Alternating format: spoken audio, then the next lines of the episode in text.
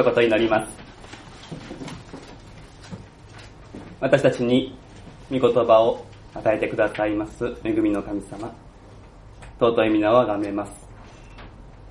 今朝私たちにこの場所に集う恵みを与えてくださり、ありがとうございます。あなたの御言葉が開かれました。どうか私たちの心と耳を開いてくださり、語る者も聞く者も精霊の助けによってあなたからの語りかけを受け取ることができるようにお助けください。救い主イエス・キリストの皆で祈ります。アーメン。今日から3月となりました。日差しを感じますと、やっぱり冬が終わりに差し掛かっている。木々を見ますと、春の足音を感じます。まあ、気温が上がってきますと、花粉も比例して多くなる場合があありますので、この頃は春を手放しで喜ぶこともできなくなってしまいましたけれども、それでも寒いよりも暖かい方が体が楽に動くという方がほとんどだと思います。私たちは外気温の変化をこう受けやすいものです。寒いとどうしても活動が小さくなりやすい。そして筋肉もこわばり、そして怪我も起こりやすいわけですね。激しい運動をする前に一般にはこう念入りなウォーミングアップを必要とするのもこのためであります。筋肉が十分に温まっていれば、パフォーマンスを発揮できます。苦もなくできる動きっていうのがありますけれども、冷えた筋肉ではそれができないということがあります。神様との関係、私たちの霊的な筋肉、霊性と言ったらいいでしょうか。これも似たところがあります。十分な熱量を心に宿しているならば、神様の言葉に従い、神様のミッションを、神様から委ねられた技を引き受けていくことができる。けれども、熱量が低下し、冷え切ってしまうとどうか。自分自身の生命維持ばかりに集中し、活動は縮小していきます。熱量が少なくなると、寛容さも発揮できなくなりますから、教会の中でいざこざが増えて、キリストの体は怪我をするということもあるわけです。ご存知の通り、熱は高いところから低いところへと流れます。逆はありません。紀元1世紀の教会の多くの、まあ、多くの教会は、使徒パウロの情熱によって生み出されていきました。パウロの情熱にほだされ心熱くされた。このコロサイ人の手紙にも彼の熱さというものがこう滲み出ています。例えば、冒頭にあったパウロの祈りの言葉を思い出していただきたいのです。こういうふうに彼は祈っていました。どうかあなた方があらゆる霊的な知恵と理解力によって、神の御心についての知識に満たされますように、また主にふさわしく歩み、あらゆる点で主に喜ばれ、あらゆる良い技のうちに実を結び、神を知ることにおいて成長しますように、神の栄光の支配により、あらゆる力を持って強くされ、どんなことにも忍耐し、寛容でいられますように。この祈りを冷たく淡々と読むことはできません。彼の熱い思いなしに朗読したら、しらけてしまいます。パウロはこのように情熱的な人でありました。世界を回り、教会を指導しました。当時の政府は彼の行動をもう目に余るものとし、逮捕するほどであったわけです。そして今実際彼は逮捕されていた。牢屋の中に繋がれていた。けれども、逮捕されてもパウロの情熱は消えることはない。直接行けないならば手紙を書いて、この熱を、いわばキリスト熱を伝え続けた。コロサイ人の手紙は彼のキリスト熱の現れの一つであります。そして私たちもこの手紙を読み学ぶとき、確かに熱を受け取ることができる。その彼が手紙の結びに何を書くのか。これはとても興味深いことです。二節に、たゆみなく祈りなさい。感謝を持って祈りつつ、目を覚ましていなさい。同時に私たちのためにも祈ってください。祈れ、祈れ、祈れとパウロは畳みかけます。なぜでしょうか？それは熱を冷まさないため、熱を維持するため、いや、もっと熱くなるためです。先ほどからパウロの情熱と繰り返してきました。しかし、パウロ自身が熱源だったわけではありません。霊的な情熱、その源はどこにあったか。それは、主ご自身です。主ご自身が熱いお方です。今朝の信仰告白にありましたけれども、主ご自身の熱い思いなしには、この世界もないですし、この救いの歴史もないですし、教会も生み出されてこなかったわけです。旧約聖書を開きますと、万軍の主の熱心という言葉があります。また、主が太陽になぞらえられることもあります。宇宙で最も情熱的なのは私たちの神様です。この方の熱がなかったら、パウロも情熱を持って福音のために生きることはなかったことでしょう。この方の熱がパウロを動かして、この手紙を書かせたわけです。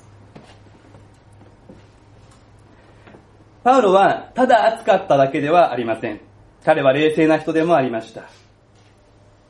この手紙を通して神様は確かに働き、コロサイ人の教会を熱くしてくださるだろうと彼は予想していました。しかし、それだけでは不十分だとも分かっていました。この手紙には、コロサイの人たちを熱くするキリストについての奥義が記されていました。皆さんの心にも何が残っているでしょうか？キリストが頭であると高らかに歌われました。キリストが全てである。キリストが全てのことを満たすことがおできになる。そのキリストがあなた方の中にいてくださる。そこに根ざすならば強くされる。花開く、実を結ぶ。難しい人間関係の中にさえ神の国が到来する。これらの教えは、交際協会だけでなく、ここにいる私たちの心も熱くするでしょう。しかしそうやって熱くされたとしても、熱はやがて冷めるんです。なぜならば、霊的環境は真冬だからです。誠の神様から熱を受けることを拒んだ闇の世界は、冷え冷えとしている。この世の原理は冷たい風のように吹きすさびます。だから御言葉を聞いて、パウロの情熱を通して神様のご熱心に触れても、そのままではすぐに冷えてしまう。ではどうすればいいのか。答えはシンプル簡単です。コロサイの人々もパウロと同じように熱源から直接熱を受け取ればよい。それが祈りです。祈りとは神様との交わり。永遠の熱源である方と交わりを持ち続けるならば熱は下がることはありません。だからコロサイ人の手紙の結びにパウロは祈りの進めを書くのです。この手紙を読み終わった後に与えられる熱を維持するだけでなく、より熱くされていく必要があるからです。そしてこの熱なしには成し遂げられないことが、教会には託されているからです。そしてこのことは、そのままそっくり私たちにも、今の私たちにも当てはまる。礼拝で御言葉を聞いて、皆さんの心は少なからず熱くされるのだろうと思います。それを期待していますし、主は働いてくださると信じます。そしてそれは、神様ご自身が私を熱くしてくださり、そして取り継がせていただくということによって実現していくものです。しかし、ここで与えられたキリスト熱がどこまで維持されるのか、それは礼拝が終わった後の祈りの生活にかかっていると言えます。この際の霊的環境ということについては今日は詳しくは取り上げませんけれども、この日本の私たちの府中のこの霊的環境がどんなものか私たちは分かっている。それは冬山の厳しさだと思います。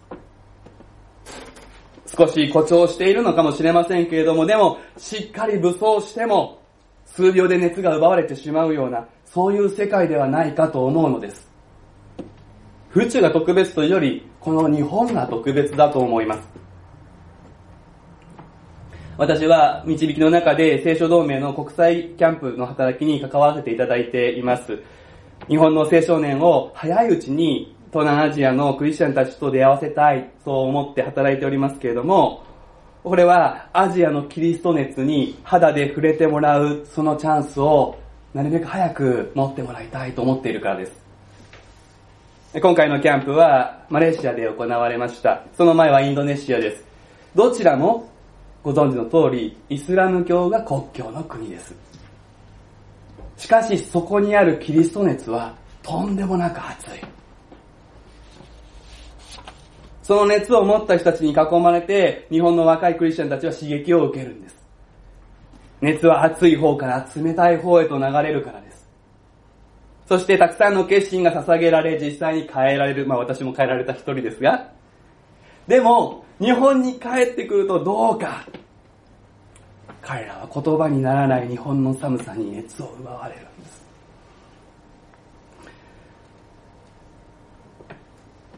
この国がそういう国であるとすると、なるほど、日本の多くの教会が内向きなのも理解できる。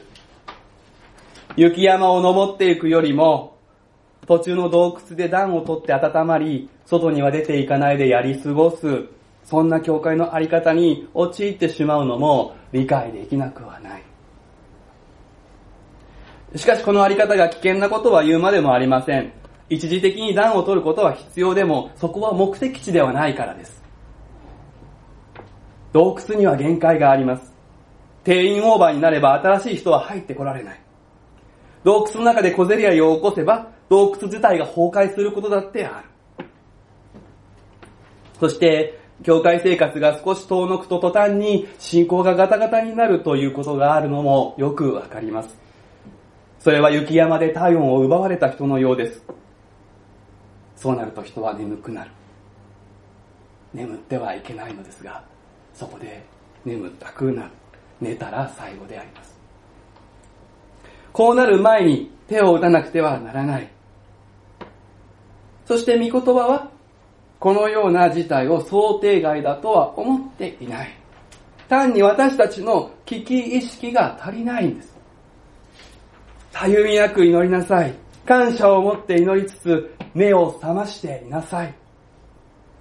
言葉は2000年も前から私たちがどのような危機意識を持っていなければいけないかをずっと語っています。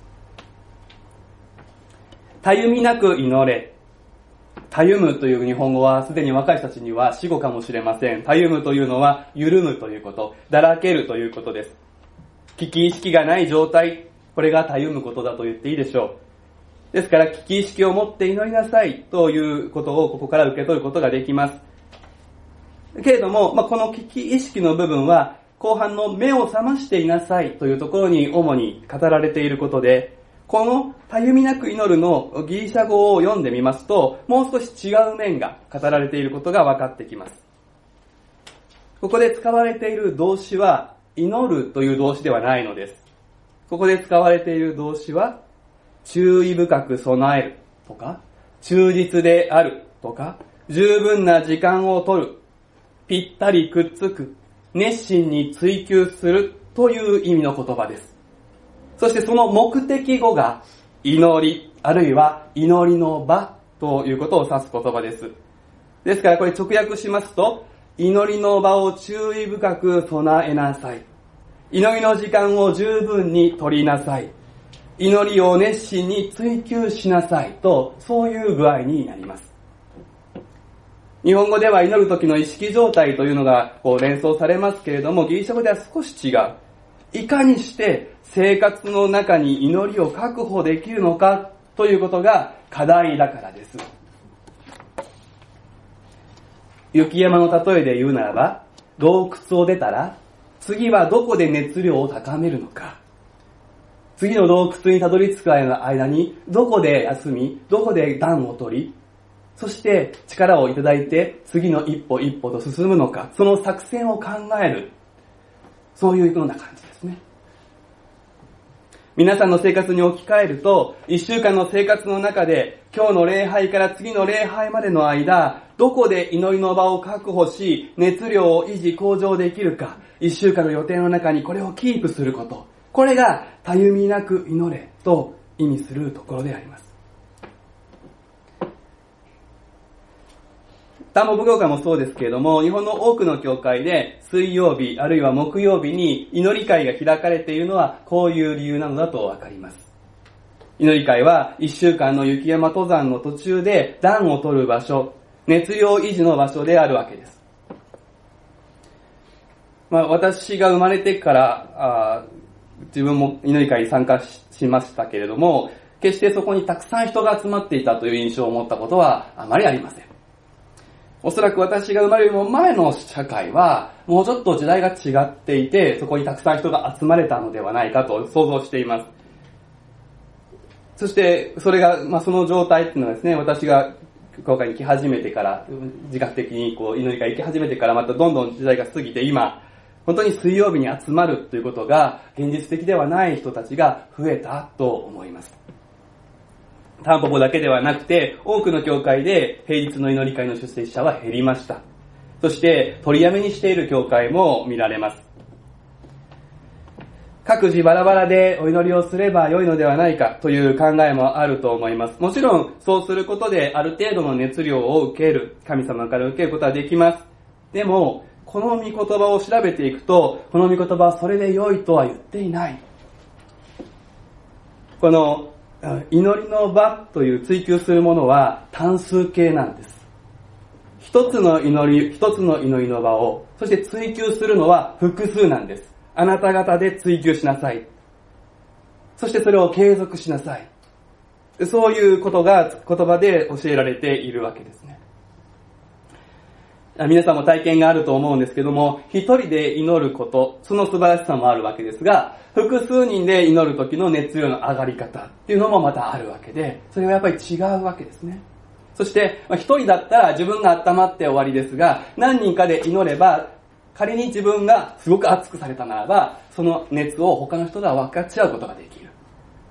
仮に自分一人ではあまり熱くなれなくても、集まるとき誰かに助けてもらうことができるわけです。先週教会総会が行われて来年度の予定を決めたばかりなのですけれども、この現状の祈り会に来られる人が少ないというこのことについてですね、何もしないではいられないなと牧師として今この御言葉の前に思わされております。何かしらのことを考えなくてはいけない。皆さんと私たち教会と本当にみんなでこのことについてですね、宿題のようにして取り組んでいきたいなというふうに思うんです。ここにおられるすべてのキリスト信仰者が平日の間、複数人で集まって祈るっていうことが実現する道をこう模索できたら、模索していきたいと思うんですね。全員が一度に会する必要はないわけです。ここに来る必要もないわけです。牧師がそこにいなきゃいけないこともないわけです。最低二人で祈れる場がそれぞれにあるようにということをどうにかして確保していきたい。本当にこの冬山を登山していくときに、このことが確保されないのいうことはとても危険なことでもあるし、教会が成長していくために本当にこれ欠かせないことだというふうに、まあ、教えられているところであります。そうやってこのたゆみなく祈りなさいというパウロの御言葉、神様の言葉に従っていきたいのです。御言葉は感謝を持ってと続いていきます。雪山登山の例えを使いますと、この山登りを始められたことが大いなる感謝だということですね。私たちは命の意味がわかる。使命を与えてくださる神様と共に、神様のおられるところを目指して進んでいく、この道っていうのは、いかに厳しかったとしてもですね、それでも生きて、永遠の命を持ってこの山を登れるということは、感謝以外の何者でもないわけです。山の厳しさに感謝を忘れてしまっては元も子もないわけです。だからパウロはすかさずに感謝を持ってと言い添えるわけです。冬山は厳しい。けれども、冬山ならではの美しさも感動もあるわけです。祈りは熱量を上げていくための恵みの手段であって、お務めではない。やらなきゃいけないんではないですね。3節から4節は、パウロからの祈りの要請です。これは現代的に言うと、礼拝宣教者のための祈りというふうに言うことができます。パウロは謙虚な人だったんだなということがわかります。祈りを求めることができる。ここで彼の心の低さというのが彼の強みだと思います。パウロは、俺は祈りの選手だから一人で熱くなれるっていうふうには思っていなかったわけです。この手紙も、パウロのためにパウロと共に祈る人々の祈りの身として生まれた。彼が一人で熱くなって書いたわけではない。次回学びますけれども、本当に多くの人たちが彼の後ろで祈り支えていたわけです。現代の宣教者たちも祈られる必要が本当にあります。ぜひ私のためにも祈っていただきたい。すでに祈ってくださっていると思いますが、ますますそうしていただきたい。皆さんの祈りのために少し申し上げますと、私にとって火曜日というのが礼拝メッセージのために最も心と頭を働かせる日です。というか、そこで時間が確保できないといろんなものが崩れます。まあ、崩れても立て直せるんですけども、神様支えてくださるので、でも願わくばこの日をキープしていきたい。で、木曜日ぐらいになりますと、私の頭と心は何してるかというと、次の次の週のための準備を始めています。で、その間に水曜日の祈り会がありまして、また金曜日の学び会があります。で、そこで、こう、出会う皆さんを通してですね、また祈りの時にこう、いろんな情報が寄せられることを通して、教会の状態、その背後におられる神様のお考えお声っていうのを聞きながら私はこうメッセージを練り上げていくわけです。当然、こう、私自身に健康の試みがやってきますと、まあ、時間は失われることになります。ただですね、あの、体の健康というよりも、私が見食いモードでいられない状態になるってことの方が問題であります。あの、からそう、見食いモードになっていればですね、たとえ、あの体調を崩して寝込んでいてでもですね、そこで祈れますし、見言葉を思い巡らすことができるので、時間は無駄にならないんです。でも私が見食いモードから外れてしまうとですね、地上モードになってしまうと、やはりうまくいきません。御言葉のために門を開いてくださってと、ここで、御言葉のために門が開かれる祈りの要請があります。パウロは、先ほども申し上げましたが、牢に繋がれていたわけですから、自由に語ることは許されなかった。門が開かれるというのは、この彼が牢から解かれて、外に出て自由に語ることができるということをまず第一に意味すると思います。けれども、それだけではありませんね。御言葉が語られる機会、語られる場が備えられるということが本当に祈りのために祈る必要があります。この一週間のコロナウイルスのことで、このことを非常に思わされています。本当にコロナウイルスが蔓延して集まることに対する警戒感っていうのが非常に今高まっている中で、御言葉のための門が開かれていくっていうのは、このコロナウイルスが収束していることも一つ入ってくるわけです。そして、さらに言えば、説教者たちが、御言葉の準備のために時間や空間、エネルギーが使える状態になるということも、御言葉のために門が開かれることの一つと思います。御言葉にはふさわしい語り方があります。語るべき語り方で明らかに示すことができるようにと、パウロはリクエストします。確信を持って大胆に語る。そしてまた繊細な配慮を持って、憐れみに満たされて語る。いずれにしても、十分な準備なしにはできません。もちろんどこまでやっても完全ということはありませんけれども、人間の弱さを、足りなさを覆ってあまりあるのは皆さんの祈りであります。少し品のない言い方になるかもしれませんが、宣教者のために祈ることは皆さんの益になることです。御言葉の持っている熱量を皆さんが十分に受け取れたらば、皆さんはキリスト熱を持ってこの世に出ていくことができるからです。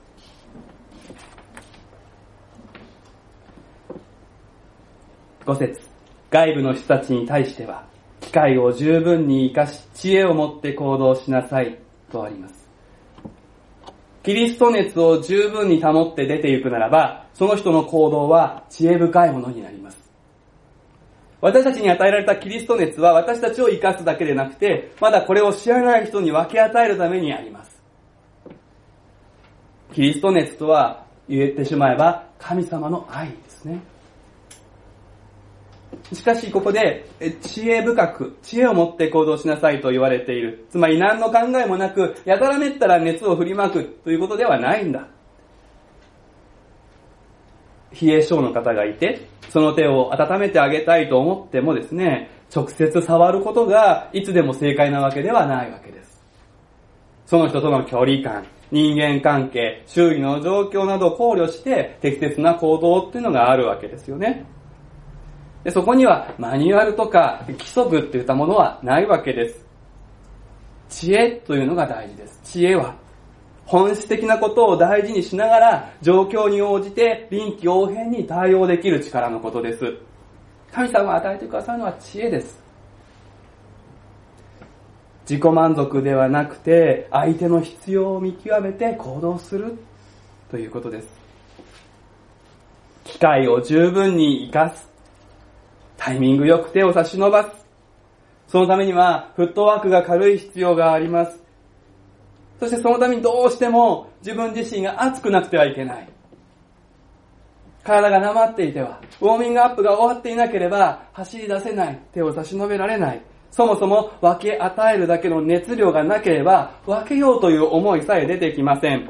自分のことでいっぱいでは人のことまで気にかけられない。分け与える熱がないのに分け与えるふりをするとすればそれは偽善になってしまいます。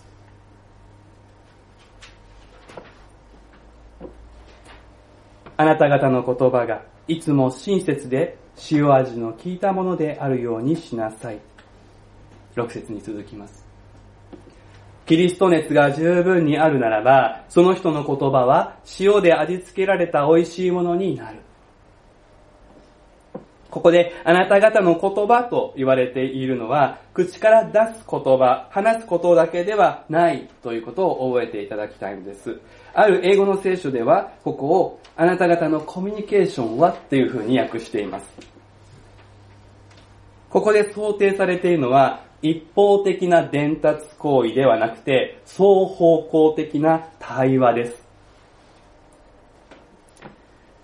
あなた方のコミュニケーションがいつも親切でというふうになるわけです。ということは、この親切な言葉という場合は、まず親切な親身のある聞き方から始まる。そのことがわかります。親切と訳された言葉は、恵みという言葉です。私たちの心が神様の恵みに満たされているならば、私たちのコミュニケーションも恵みに満ちた親切なものになると思います。ゆとりを持って相手の話に耳を傾けることができます。本当にまず聞くということが大切です。塩味の効いた言葉というのもありますけれども、これは当時の慣用句で、塩によって旨味が引き出されるということをコミュニケーションに言い当てて、当てはめているわけです。塩もまたキリスト熱から生まれるわけです。塩は普段のコミュニケーションの中に隠れている真理、大切なこと、人生の本質。本当は知りたいけれども、語り合いたいんだけれども、でも日常生活の中では埋もれてしまうそういうことを引き出すきっかけになるような言葉と考えられます。まあ、今風に若い人の言葉で言うと、深い話っていうんですかね。それができるきっかけの言葉。それが塩ですね。そしてこの塩は加減が大事です。一つまみの塩が料理を引き立てます。けれども、多すぎては辛くて食べられないものになる。塩多すぎたら毒になってしまう。ほんの少しで良いわけです。コミュニケーションは恵みと塩味。これを心がけておく。あとは、キリスト熱がしっかりしていれば、精霊がその時その時必要な言葉を与えてくださいます。そうすれば一人一人にどのように答えたらよいかがわかりますとあります。そう約束されています。ここでコミュニケーションの主導権は相手にあるんだってことがよくわかります。私たちはまず相手の話を聞き、塩を添えてお返しする。そうやって美味しいコミュニケーションが続くならば、キリスト熱が届いていくということです。今朝の宣教題はサブタイトルに世界を変える神の方法といういささか行々しいものをつけました。何か大掛かりな、まか不思議な方法を期待した方があったかもしれません。